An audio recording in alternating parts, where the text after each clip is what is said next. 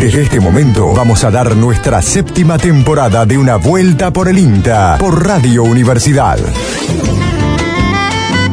Bienvenidos a Una Vuelta por el INTA, el programa de divulgación científica del Instituto Nacional de Tecnología Agropecuaria, segundo programa de este 2020 que, bueno, sin duda no va a estar exento de lo que, que estamos atravesando como humanidad en esto de lo que está sucediendo en el mundo y lo que nos pasa con el avance del COVID-19, del coronavirus.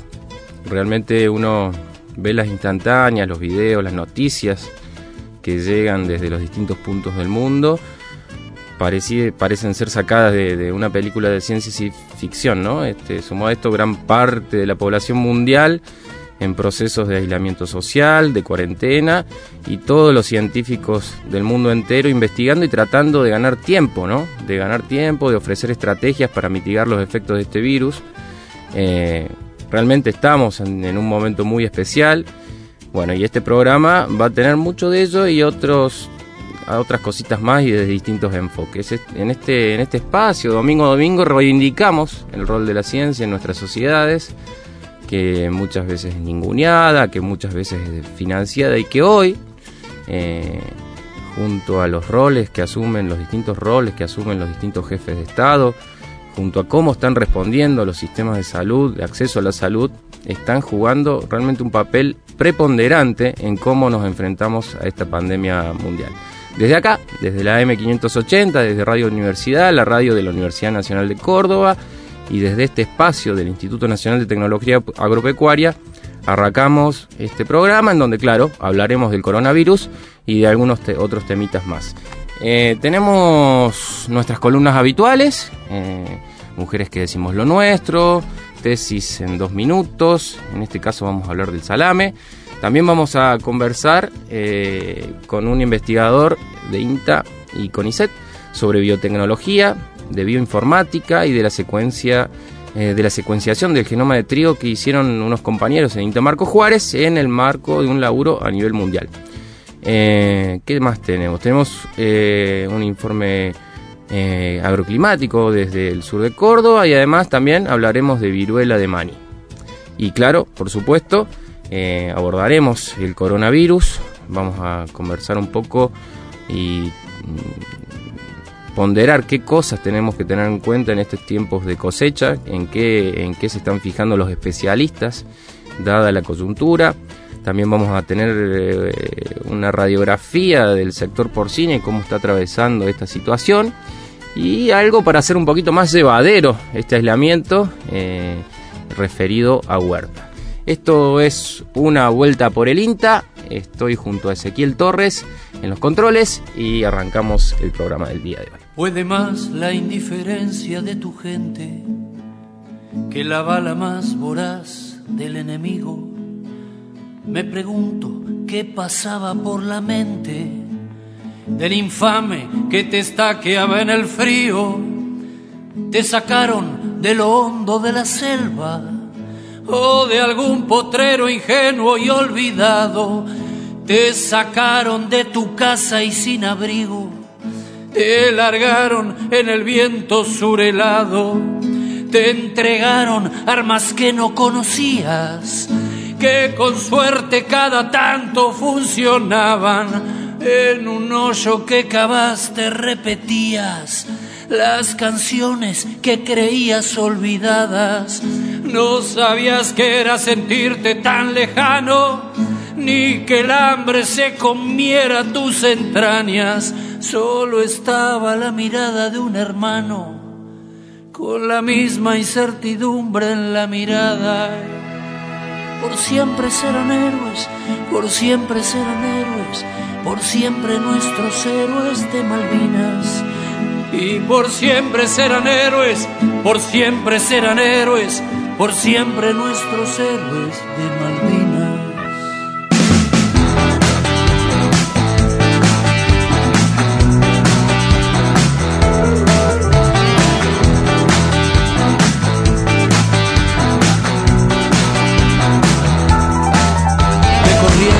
Buenos Aires y del Chaco, desde Córdoba, Mendoza, de La Pampa, gentes de todas las provincias argentinas los llevaron para hacer una patriada.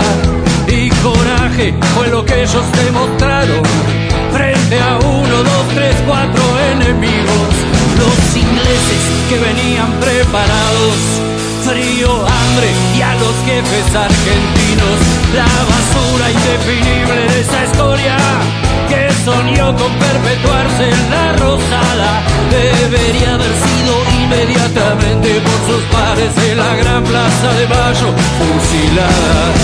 Por siempre serán héroes, por siempre serán héroes, por siempre nuestros héroes de Malvinas.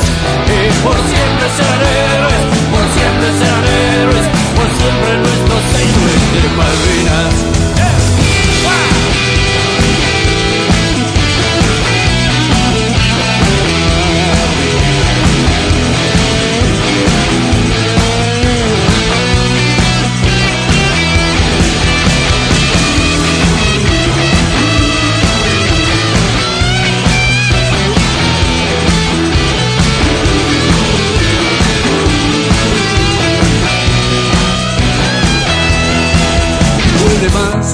Indiferencia de tu gente que la bala más voraz del enemigo.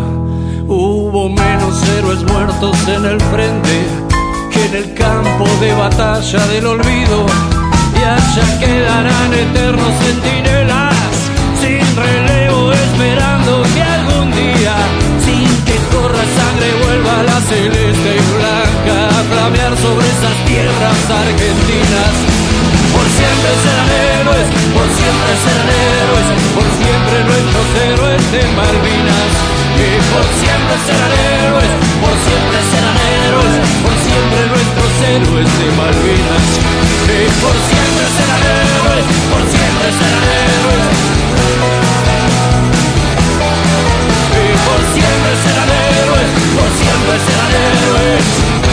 Ciro y los persas con una canción dedicada a quienes combatieron en Malvinas, héroes. Por siempre nuestros héroes de Malvinas.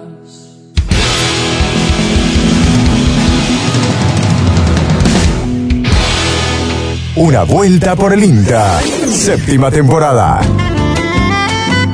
Recién decíamos que, bueno, que este programa va a tener eh, información y cuestiones referidas al coronavirus y una de ellas es eh, qué medidas eh, son las más importantes a tener en cuenta en esta época de cosecha eh, en el marco de esta crisis que genera el coronavirus en el mundo.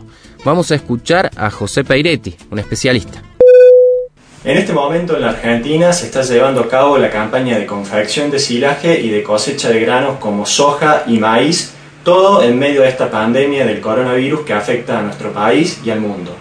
Por eso, desde el equipo de Agricultura de Precisión y Mecanización Agrícola de INTA, queremos recordarle algunos consejos prácticos para que pueda terminar eficientemente estas tareas, minimizando el riesgo de difusión de esta enfermedad. Primero que nada, y más que en campañas anteriores, tenga muy en cuenta la planificación y logística de las actividades. Eso le va a permitir tener presente en el campo a los equipos necesarios de cosecha, de post cosecha y de almacenaje, minimizando las, aglomeraciones de gente, tanto tranqueras adentro, adentro como tranqueras afuera de su establecimiento. Segundo, tenga más en cuenta que años anteriores lo que tenga que ver con el, con el almacenaje tranqueras adentro de los granos cosechados en su establecimiento, es decir, todo lo relacionado a la tecnología de almacenaje en bolsas plásticas. Tercero, Evite las aglomeraciones innecesarias de gente durante las tareas. Use mucho los medios de comunicación como los celulares o la radiofonía de onda corta. Cuarto, eh, tenga muy presente la desinfección de la cabina de los equipos, es decir, de las máquinas cosechadoras, de las picadoras, de los tractores de apoyo y de los vehículos auxiliares como son por ejemplo las camionetas. Realice una pequeña desinfección de las cabinas al momento del cambio de, conductor o maquinista, limpiando el volante, las butacas, los vidrios, las manijas, las puertas y las escaleras de acceso. Evite también la presencia de cualquier tipo de acompañante dentro de estas cabinas. Designe dentro de su equipo de trabajo a un responsable de la desinfección de los lugares comunes, tanto de trabajo como de esparcimiento, y que se encargue siempre de, tener eh, eh, disponible abundante agua limpia, lavandina, alcohol y otros elementos desinfectantes. Tenga mucho cuidado con lo que tiene que ver con la casilla. La casilla, muchas personas, muchas personas. Desinfectela muy bien, téngala siempre limpia y evite en la, en la medida de lo posible la aglomeración de mucho personal al mismo tiempo. Por último, tenga siempre presente el contacto de la entidad sanitaria más cercana a su puesto de trabajo y ante la menor sospecha de síntomas, diríjase inmediatamente a el puesto sanitario. Así escuchábamos a José Pairetti de, Inta Salta, que José estuvo trabajando mucho tiempo aquí en Manfredi, así que lo conocemos, ¿eh? dando estas medidas a tener en cuenta eh, para cosechar en el marco del coronavirus. Eh, al principio del programa hablábamos de que íbamos a tener una conversación sobre trigo, sobre el genoma de trigo. Resulta que investigadores de INTA tienen su nombre propio inscrito en la caracterización del genoma de trigo, eh, nada menos que, en la cadena de ADN del trigo, en el marco del Consorcio Internacional de Secuenciación del Genoma de Trigo, distintos investigadores de INTA secuenciaron un genoma. Eh, ahí identificaron transposones, que son secuencias cortas del genoma qué fue concretamente lo que hicieron y de qué se trata todo esto. Para ello estamos en contacto con uno de los participantes de este grupo, que se llama Leonardo Bancetti, licenciado en genética, director en ciencias agropecuarios, investigador de INTA, también eh, de CONICET. ¿Cómo te va, Leonardo? ¿Cómo llevas este aislamiento? Hola, ¿qué tal? ¿Cómo le va a todo el equipo y a la audiencia? Por acá muy bien. Sí, bueno. Sí, bastante bien, digamos, llevando el aislamiento lo mejor posible. ¿Trabajando desde casa? Desde casa por ahora. Sí, sí, sí, bueno. Bueno, Leonardo, contame un poco qué, qué, qué fue lo que hicieron ustedes. Sí, lo que hicimos. Mira, en, aproximadamente en el año 2010 el INTA y CONICET participaron, este, investigadores que trabajan en, trigo, de, fueron parte del consorcio de secuenciación del genoma de trigo, digamos. fue un, un consorcio muy grande que trató de hacer algo eh, bastante difícil, que es secuenciar el genoma de trigo, que es un genoma muy, muy grande, uno de los, eh, de los genomas más grandes para las especies de plantas. Eh, Cuando vos decís genoma grande, digamos, ¿hay algún ejemplo que nos pueda graficar cuán grande es? Sí, el genoma en, en nucleótico, en nucleóticos tiene 17 gigabases, ¿sí? Eso para que se den una idea es si nosotros tuviéramos que, que sumar la distancia que tiene cada nucleótido eh, del genoma de trigo y, supongamos que cada uno mide un centímetro, todo el genoma de trigo daría cuatro veces vuelta eh, la circunferencia de la Tierra. Eso es aproximadamente el tamaño para referenciarlo que tiene este genoma. Es muy, muy grande. este, y a su vez tiene características especiales que, por ejemplo, tiene, es muy repetitivo, tiene pedacitos, digamos, como si fuera un rompecabezas, donde muchísimas de las piezas son del mismo color. Entonces es muy difícil armar ese rompecabezas porque cuando uno secuencia un genoma lo hace de a pedacitos muy chiquitos, como si y era secuenciando las piezas de ese rompecabezas y después tiene que armarlo. Claro. Y el genoma de trigo era realmente un desafío. Eh, a Argentina le tocó secuenciar un cromosoma en particular, el cromosoma 4D, este, ahí donde participaron investigadores de la de INTI y CONICET. Y bueno, como derivado de ese proyecto, de ese gran proyecto, este, nosotros eh, tratamos de identificar también lo que decías vos al principio, lo que son los transposones, en mm. especial una familia en particular de transposones, un tipo que se llaman MITE, que son elementos o secuencias de ADN muy chiquitas, cortitas, que digamos, si decíamos que todo el genoma da cuatro veces vuelta a la Tierra, eh, si tuviéramos una medida de un centímetro por nucleótido, un MITE mediría unos dos metros y medio o tres metros. O sea que nosotros estamos buscando una distancia de cuatro veces la circunferencia de la Tierra, un, un elemento que tiene tres metros. Pero la característica que tiene es que está muchísimas veces en el genoma, digamos. Esos tres metros lo vamos a encontrar a lo largo del camino un montón de veces. ¿Y, ¿Y, qué funciones tienen esos caracteres y, para qué sirven, digamos? Eh, los transposones eh, son parte del genoma y si bien no tienen una, una aplicación muy directa, por ejemplo, de lo que nosotros hacemos también en INTA, que es mejoramiento del trigo, se sabe que esos elementos regulan también están influenciando la expresión de los genes. Entonces, si supongamos tenemos un gen que nos interesa porque nos da alguna resistencia a algún estrés o que nos aumenta algún carácter agronómico que nos interesa, si sabemos que hay un MAIT o un transposón ahí cerca, puede ser de que ese gen esté siendo influenciado en cuanto se expresa por ese por ese transposón. Y eso nos interesa para hacer mejoramientos ¿sí? pero primero tenemos que saber dónde están. Entonces conocer el genoma eh, es muy importante.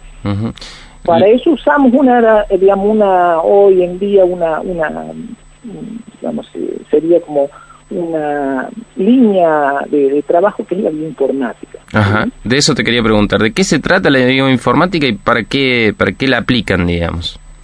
Y la bioinformática se utiliza muchísimo ahora con todo esto de secuenciar. Ahora está muy de moda secuenciar todos los genomas. De hecho, mm. ustedes seguramente con lo que está aconteciendo en la pandemia, en algún momento sale que se secuencian los virus del, del, COVID. ¿sí?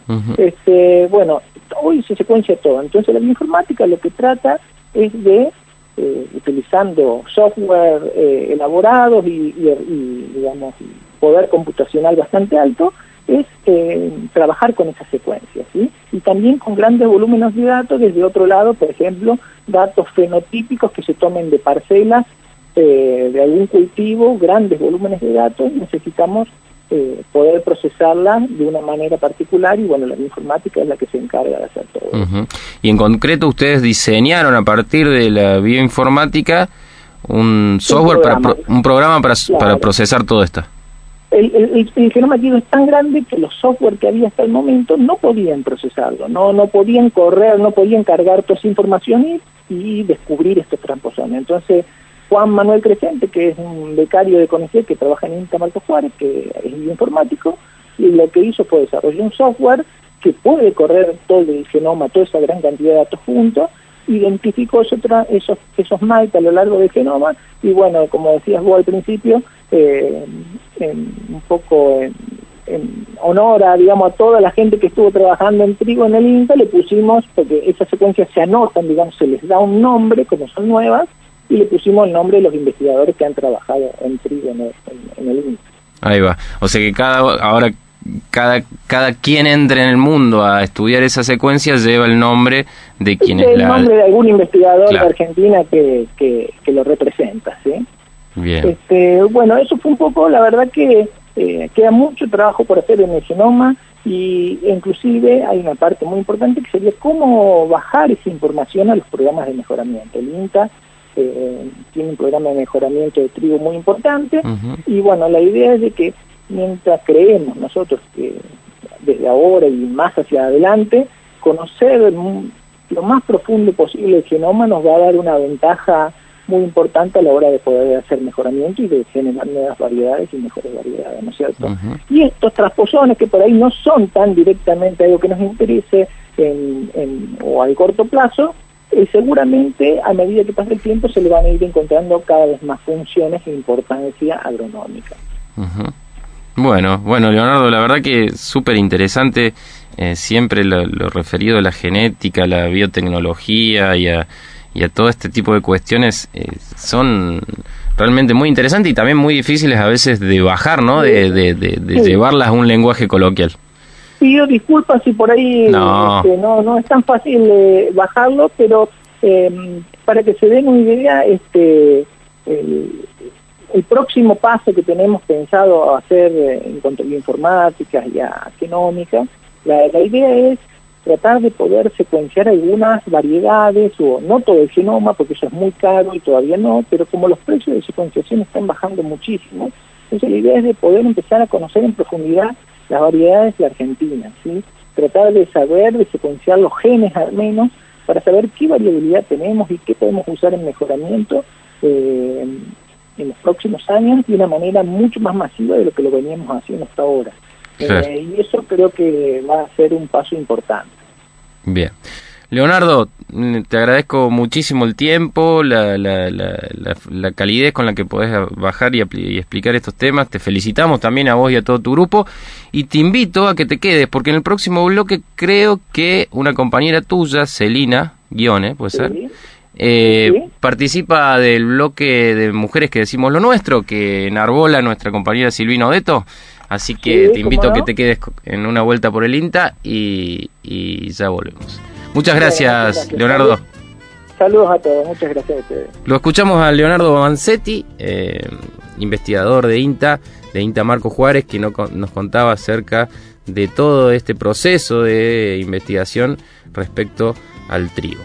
Eh, como les decía, eh, vamos a escuchar un poco de música. Cuando volvamos, eh, tenemos el segmento de mujeres que decimos lo nuestro también. Eh, cómo producir alimentos en el marco de, esta, de este aislamiento, de esta cuarentena. Vamos a, distendernos un poco y vamos a pensar qué podemos hacer en casa, en la huerta. Y para ello tenemos a distintos especialistas de INTA de toda la provincia que han colaborado para hacer este bloque. Eh, ya volvemos con más de una vuelta por el INTA.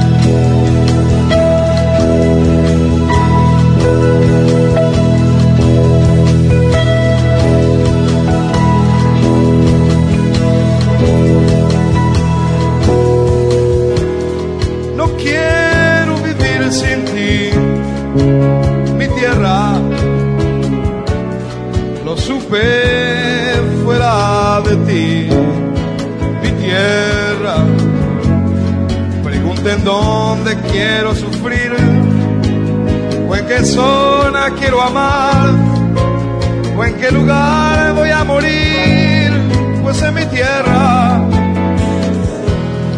nadie dice que te quiere, mi tierra nunca mientras te caminan, mi tierra amaneciendo en Montevideo, ya todos sienten que te extrañan, que no son nada sin ti, mi tierra. Si en un espejo nos miramos, notamos que algo va cambiando cada día, cada herida.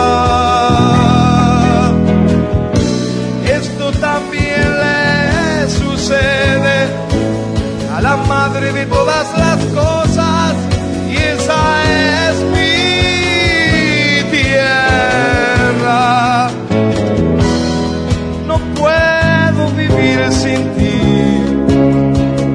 tierra. Me interesa hasta tu desencuentro. Pregunten dónde quiero sufrir qué zona quiero amar o en qué lugar voy a morir, pues en mi tierra esto también le sucede la madre de todas las cosas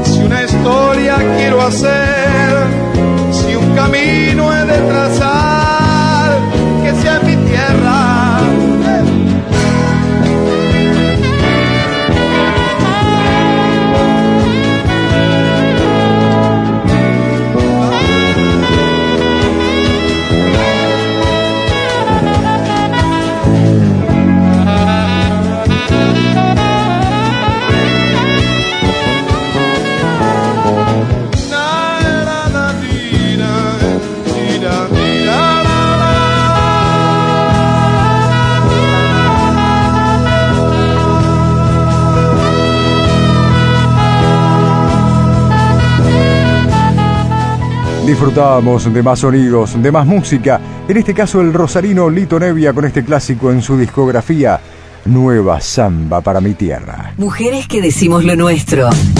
el espacio del INTA para conocer los aportes, las miradas y los desafíos de ellas en la nueva ruralidad. Mi nombre es Elina Guione, soy bioquímica, tengo una maestría en biotecnología y estoy a punto de defender mi tesis para eh, obtener el título de doctora en ciencias agrarias. Trabajo en el Laboratorio de Biotecnología, en el Grupo de Recursos Genéticos y Biotecnología, dentro del área de mejoramiento genético vegetal de la Estación Experimental de INTA Marco Juárez. Actualmente trabajo en mejoramiento de trigo y de sorgo eh, utilizando técnicas de biología molecular. Elegí ser lo que soy, creo que en realidad no elegí ser lo que soy, sino que seguí mi vocación, Siempre me gustó la química, después decidí estudiar bioquímica y después de recibirme, bueno, ciertas circunstancias de la vida me llevaron a explorar lo que tenía que ver con eh, el mundo de las plantas. Ser mujer creo que sí, que me condicionó, como a todas, pero eh, en cierto modo me fortaleció, nunca dejé de hacer algo que yo quería, eh, nunca dejé de seguir mi vocación, pero sí, eh, no solo en el trabajo, sino en la vida, hay cosas que costaron un poco más o llevaron un poco más de tiempo, porque creo que como mujer, eh, siguiendo mis propios sueños, tuve que romper ciertas barreras y salir de ese preconcepto de que la mujer debe hacer ciertas cosas o no. Pero eh, el machismo no solo fue ejercido por hombres, también fue ejercido por mujeres y creo que el aporte como mujer que debemos hacer día a día es eh, romper esas barreras y seguir para adelante. Me siento bien en lo que hago actualmente, me gusta trabajar en investigación y particularmente me gusta trabajar en investigación del sector público dentro de INTA y vinculando, eh, vinculándome, vinculándonos en nuestro grupo de trabajo con este, universidades. Creo que un mensaje inspirador para las mujeres sería que justamente no, no dejemos de hacer nada por nuestra condición de ser mujer, que persigamos nuestros sueños, y creo que la verdadera igualdad de género se va a lograr cuando no dejemos de hacer nada por nuestra condición de ser mujer y que ocupemos lugares de liderazgo en base a nuestro empeño y nuestras propias capacidades. Que no esperemos que nos den algo, algún lugar solo por ser mujer o que nos quiten algo solo por ser mujer, sino que hagamos, demos para adelante, sin pensar que por ser mujer no lo puedo hacer o por ser mujer debo hacer tal o cual cosa. Seguir y pararse una misma en una posición de igualdad y demostrar que somos capaces de lograr lo que, los que querramos. Escuchábamos a Celina Guione en la columna de nuestra compañera Silvino Neto, Mujeres que decimos lo nuestro. Y en este bloque eh, les comentábamos eh, hace un ratito nada más que íbamos a tener alguna propuesta eh, vinculada a la huerta y a qué hacer en tiempos de aislamiento, en tiempos de cuarentena, en donde por ahí pasamos mucho tiempo en casa. Y creo que aquí traemos una buena propuesta en este contexto. En primera instancia vamos a abordar cómo producir alimentos en casa, qué cosas tener en cuenta y en el marco de esto, de lo que estamos viviendo con el coronavirus. Graciela Gasparetti, em, Graciela Gasparetti de INTA San Francisco nos habla acerca de esto. En estos tiempos en los cuales se propone quedarse en casa, es importante ver de qué manera podemos tener una cuarentena productiva. Es por eso que una de las propuestas es ver cómo se puede ocupar el tiempo libre produciendo alimentos. En estos tiempos de aislamiento surgen muchos interrogantes sobre cómo ocupo el tiempo, cómo convivo con mi familia, cómo supero todo esto, qué hago con los chicos, eh, qué se puede hacer, eh, se puede hacer algo productivo. Y sin lugar a ninguna duda, también en este tiempo surgen muchas ideas, como por ejemplo mejorar la salud y la alimentación o hacer actividad física, eh, integrar a toda la familia, mejorar el desarrollo personal y aliviar el, presupuesto familiar. Sin olvidarnos que podemos ayudar al medio ambiente y hasta inclusive decorar la casa. Y casualmente todo esto se puede conseguir a través de una huerta agroecológica. Es por eso que es desde el INTA San Francisco eh, proponemos crear nuestra propia huerta agroecológica, teniendo en cuenta que eh, es una forma en la cual uno puede hacer actividad física este, porque justamente tener que puntear o tener que eh, caminar para ir a regar y todo esto conlleva una actividad física. Obviamente mejoramos nuestra salud y nuestra alimentación porque vamos a consumir alimentos saludables. Eh, también es una actividad que podemos hacer integrando a toda la familia porque cada uno del grupo familiar se puede encargar de una tarea diferente. Y también eh, aliviamos el, bolsillo porque vamos a producir eh, parte de lo que podemos necesitar para comer.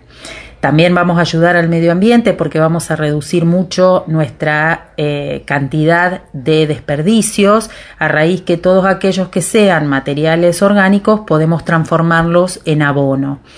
Y obviamente vamos a tener eh, mucho más limpio nuestro, nuestro terreno, nuestro patio, porque este, vamos a tenerlo ocupado con algo que nos va a servir y encima vamos a tener una variedad importante de, colores que eso va a decorar nuestro ambiente.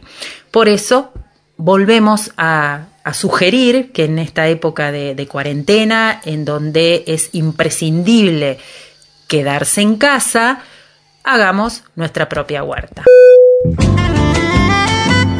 Graciela Gasparetti de INTA San Francisco nos ponía en contexto ¿no? de la importancia o de qué buena posibilidad puede hacer armar una huerta en casa.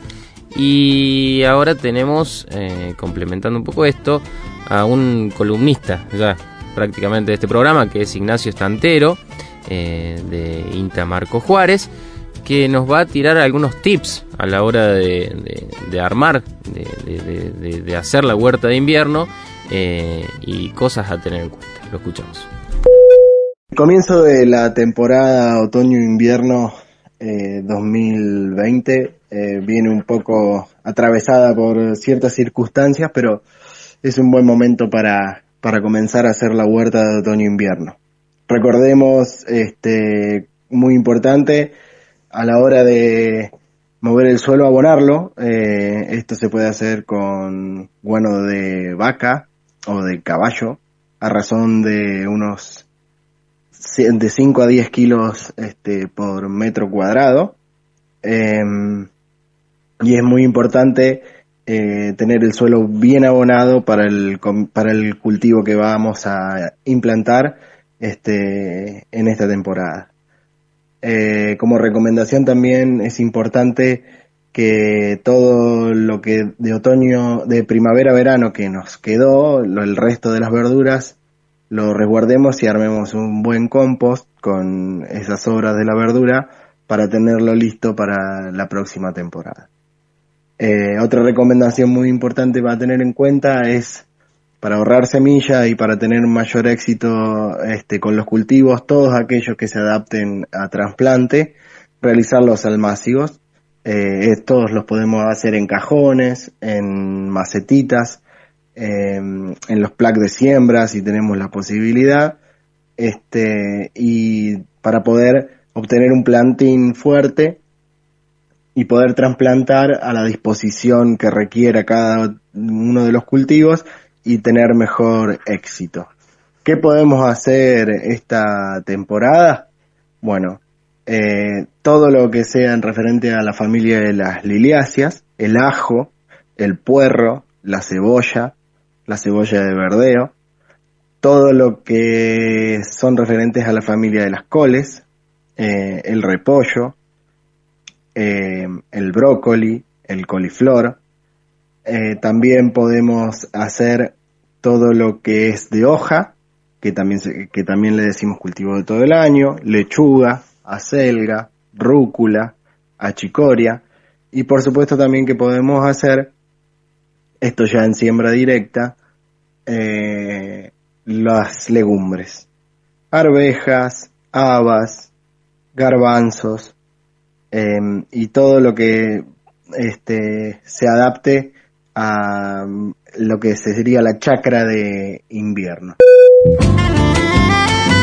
Ignacio Estantero, que nos da algunos tips para armar o qué cosas podemos hacer en la huerta de otoño e invierno. Y para completar este bloque, este, estas tres notas, eh, vamos a abordar qué es lo que podemos hacer, cómo podemos manipular aquello que generamos y cómo lo podemos conservar a los distintos alimentos que puede ofrecernos una huerta. Luciana Pomba, del INTA Delia María, nos comenta acerca de esto. Nos encontramos en la Agencia de Extensión Rural de Adelia María. Mi nombre es Luciana Pomba. Em, soy agente de extensión del programa Pro Huerta y eh, referente en lo que eh, se refiere a la manipulación de alimentos y a la conservación eh, de los alimentos que obtenemos a partir de la autoproducción de alimentos. Eh, en este momento vamos a estar brindando las recomendaciones a tener en cuenta a la hora de manipular alimentos de manera que podamos lograr la inocuidad de los mismos. Como sabemos, la huerta agroecológica es una forma sencilla, económica y natural de producir alimentos. En este momento estamos eh, cosechando eh, muchos alimentos como el tomate, el pimiento, la berenjena, los anquitos, eh, sandías y otros, que estos alimentos se caracterizan por tener una vida muy corta, son alimentos perecederos que se degradan rápidamente en condiciones ambientales naturales. A su vez son estacionales y también son regionales. Esto nos lleva a plantearnos la necesidad de ver de qué manera podemos prolongar la vida útil para poder disponer de ellos durante un tiempo más prolongado. Eh, existen diferentes métodos de conservación que los podemos aplicar a nivel eh, hogareño, ¿sí? como son la pasteurización, y o la esterilización, que son procesos de conservación por calor, donde se utilizan temperaturas, en el caso de la pasteurización, por encima de los 70 grados centígrados, que es el caso, por ejemplo, eh, que podemos pasteurizar la leche proveniente de un eh, productor eh, familiar, ¿sí? sometiéndola a una temperatura de 70 grados por el término de unos 5 minutos. Y después tenemos métodos de conservación como la esterilización, que también es a alta temperatura, eh, que tenemos la esterilización incompleta a 100 grados centígrados, que es el caso del baño María. Y después tenemos una esterilización mucho eh, que es completa, ¿sí? que nos permite matar todo tipo de microorganismos patógenos, no solo hongos y bacterias, sino que también esporas, pero esto ya es más a nivel industrializado. A nivel hogareño, si las familias no disponen de, un, de este aparato que se llama autoclave, que trabaja a temperaturas que oscilan entre los 118 y 120 grados centígrados. En el caso de la conservación a bajas temperaturas, o sea, por frío, tenemos la refrigeración, que es en el caso de una temperatura de, que oscila entre 2 a 8 grados centígrados y que se obtiene a partir de la heladera, ¿sí? que en todos los hogares eh, habitualmente eh, se dispone de, un refrigerador, eh, pero este método de conservación es un método relativamente corto, podemos hablar de días a los sumos de una semana de conservación, no de mucho más tiempo. Y después tenemos el método de congelación, que es un método en el cual nos tenemos que valer de un freezer que trabaja a una temperatura de menos 18 grados centígrados y aquí sí eh, el tiempo de conservación se prolonga em, por meses. En el caso de las familias con las cuales nosotros trabajamos, eh, la idea es que puedan valerse también de otros métodos, que son los métodos naturales, que son métodos más económicos, son métodos sencillos, que no tenemos que disponer de una heladera, de un freezer, y que es eh, a través de la utilización ¿sí? del agregado de aditivos naturales como es el azúcar para realizar conservas dulces, que puede ser un dulce, por ejemplo, de zapallitos de anquito eh, o de frutas provenientes de los cítricos o en el caso de las mermeladas de durazno, de ciruela. Eh, y en el caso también en las conservas artesanales podemos utilizar también la sal para hacer picles y o encurtidos, para hacer escabeches, el ácido acético, que es em, no más que el vinagre, el vinagre blanco, que se utiliza para eh, darle acidez a las conservas saladas y o también el ácido cítrico que cumple también la función de acidificar el medio de conservación. En este caso el envasado se realiza en frascos de vidrio con tapa y se complementa el proceso con uno de los métodos de conservación nombrados anteriormente. Bueno, así redondeaba este bloque sobre huertas, sobre la posibilidad de hacer algo en casa eh, en este contexto de aislamiento, con más tiempo para dedicarle a las plantas y demás. Luciana Pomba, de Inta Delia María, eh, nos contaba acerca de la manipulación y la conservación de alimentos en la huerta. Eh, una vuelta por el INTA, nos encuentran así en Facebook, si no también pueden contactarse con nosotros a través de WhatsApp 3572-528693, es nuestra vía para comunicarnos, repito 3572-528693. Vamos a escuchar un poco de música y ya volvemos.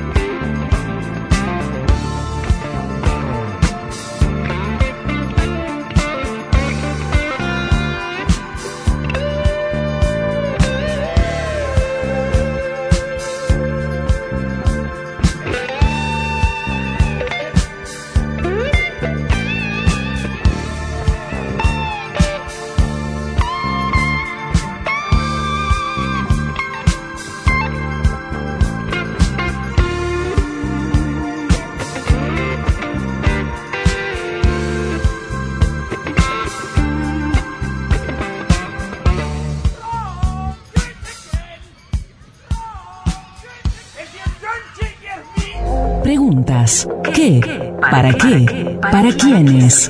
Una acción. Investigar. Los investigadores de INTA te responden en dos minutos. Preguntas que investigan. Tesis en dos minutos. Soy Sebastián Marini, biotecnólogo del Grupo de Producción Porcina del INTA Marcos Juárez. El trabajo de mi tesis fue incorporación de semillas de lino en la alimentación de los cerdos y valoración de la calidad nutracéutica de salames caseros. Un poco la idea de esto surgió de que, bueno, este producto, los, los salames, son considerados muy poco saludables debido a su contenido de grasa. Hay diferentes estrategias de elaboración de, de, alimentos nuevos con bajo contenido de grasa, pero bueno, en este caso, la grasa, que forma parte del salame, en este caso no se puede eliminar ni reducir porque juega un rol fundamental en el proceso de elaboración. Por lo tanto, nosotros la idea fue de modificar el perfil de ácidos grasos que forma parte de esa grasa. ¿De qué manera? Bueno, eh, incorporando en la dieta de los cerdos semillas de lino, que el lino es una, es una oleaginosa que tiene un alto contenido de omega 3, en especial el ácido linolénico, y bueno, el cerdo tiene la capacidad de esa, esa grasa incorporarla en su perfil de ácido graso y utilizar nosotros esos animales para la elaboración del salame. En este caso hemos obtenido muy buenos resultados, hemos obtenido una modificación de esa grasa que forma parte del salame, con una relación omega 6 a omega 3 cercana a 1, como recomienda la Organización Mundial de la Salud. Eh, es un salame que tiene una cantidad hasta 3-4 veces más de omega 3. Eh, y bueno, y después hicimos una prueba de preferencia para ver si ese salame tenía aceptación por parte de los consumidores, en el cual no tuvimos diferencias significativas comparándolo con un salame tradicional. Preguntas. ¿Qué?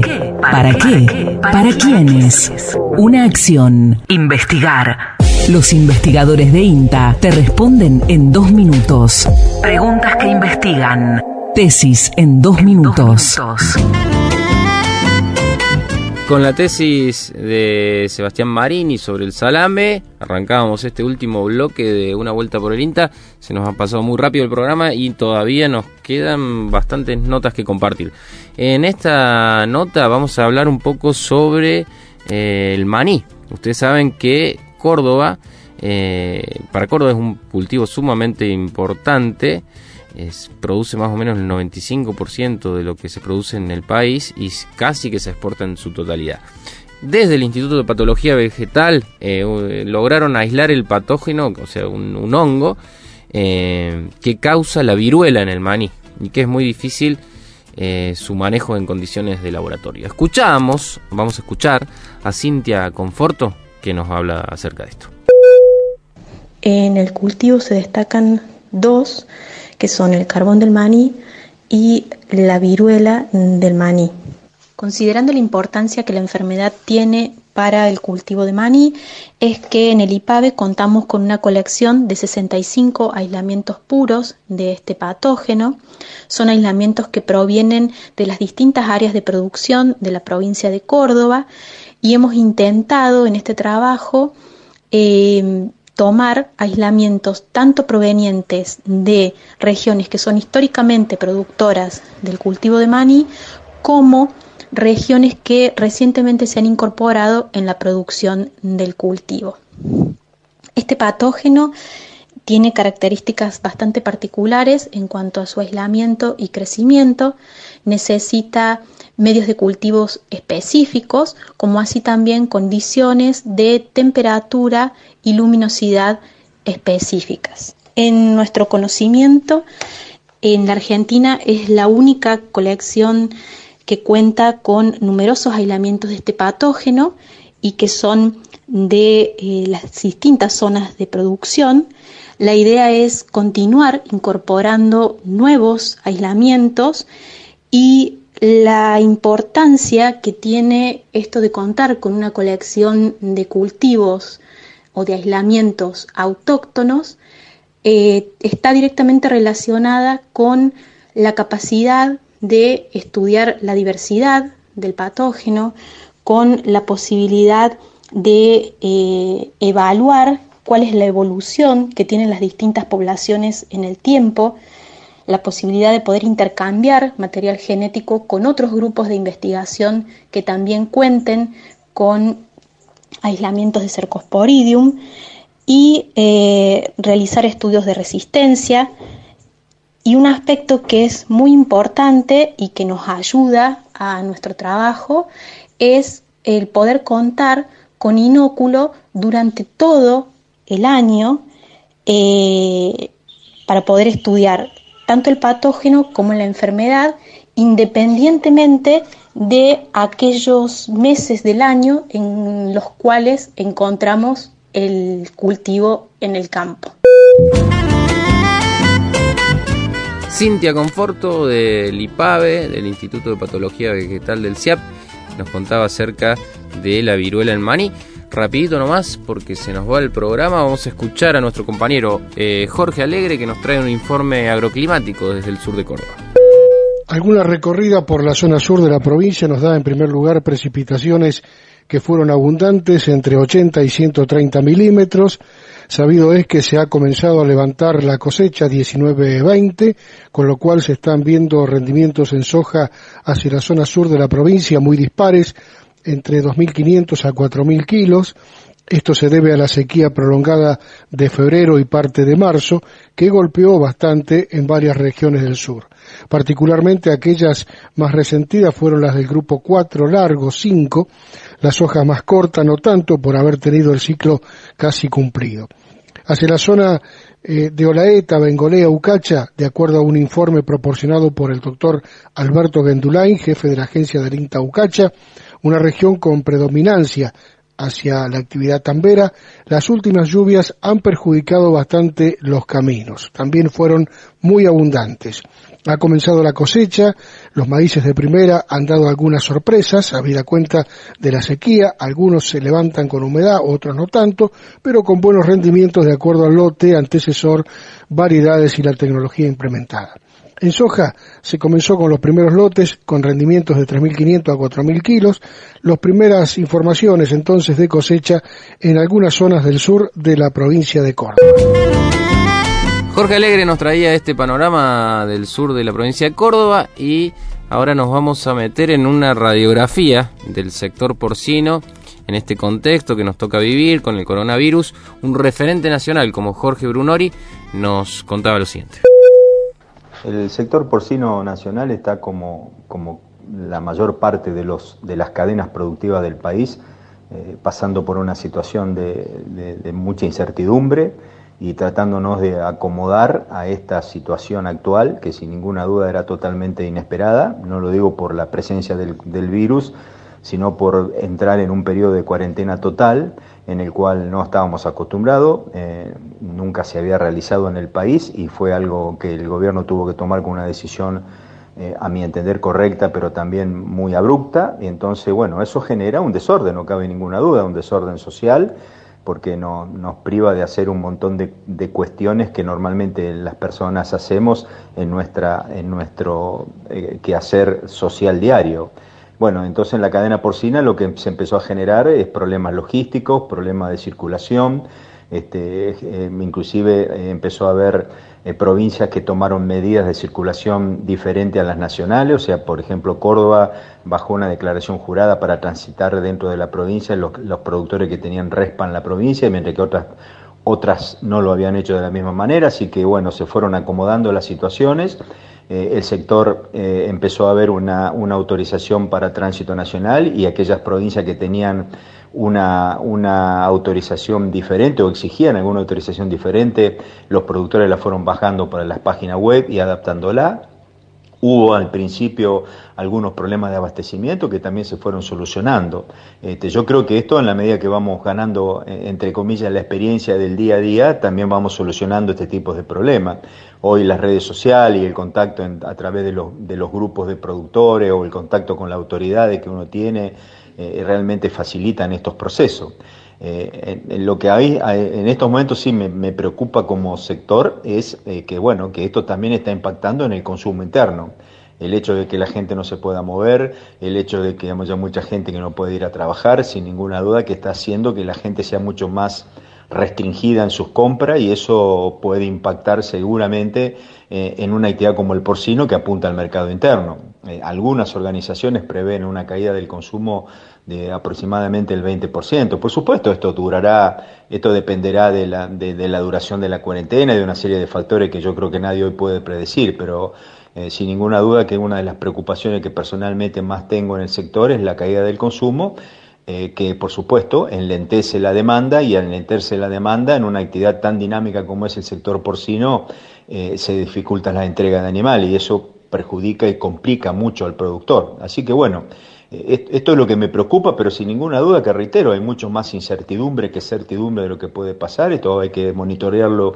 día por día, ver la evolución del, del virus. Lo principal es cuidarnos la salud, por supuesto, y seguir todo el tiempo que sea necesario con esta cuarentena y nos iremos acomodando como se está acomodando el sector, para ir transcurriendo este tiempo sin el, el menor de los inconvenientes posibles. Este, así que yo creo que ese es el mensaje que se le debe dar al, productor, que esto es un trabajo diario, una planificación diaria y, tratar de acomodarnos a los mercados locales, regionales o nacionales de la mejor manera posible. No hay una receta. Cada productor va a tener que generar una estrategia para, reitero, paliar estos momentos difíciles. Jorge Brunori, acerca del sector porcino en esta coyuntura, hemos llegado al final de una vuelta por el INTA. Eh, trabajaron para que este programa sea posible Andrés del Pino, Silvino Deto, Jorge Alegre, Mauro Bianco, Fabricio Taparelo, Néstor Noriega, quien les habla, Lucas Viale y el compañero Ezequiel Torres en los controles. Eh, que tengan un muy buen domingo y nos vemos la semana próxima. Hasta aquí, una vuelta por Linda, temporada 6.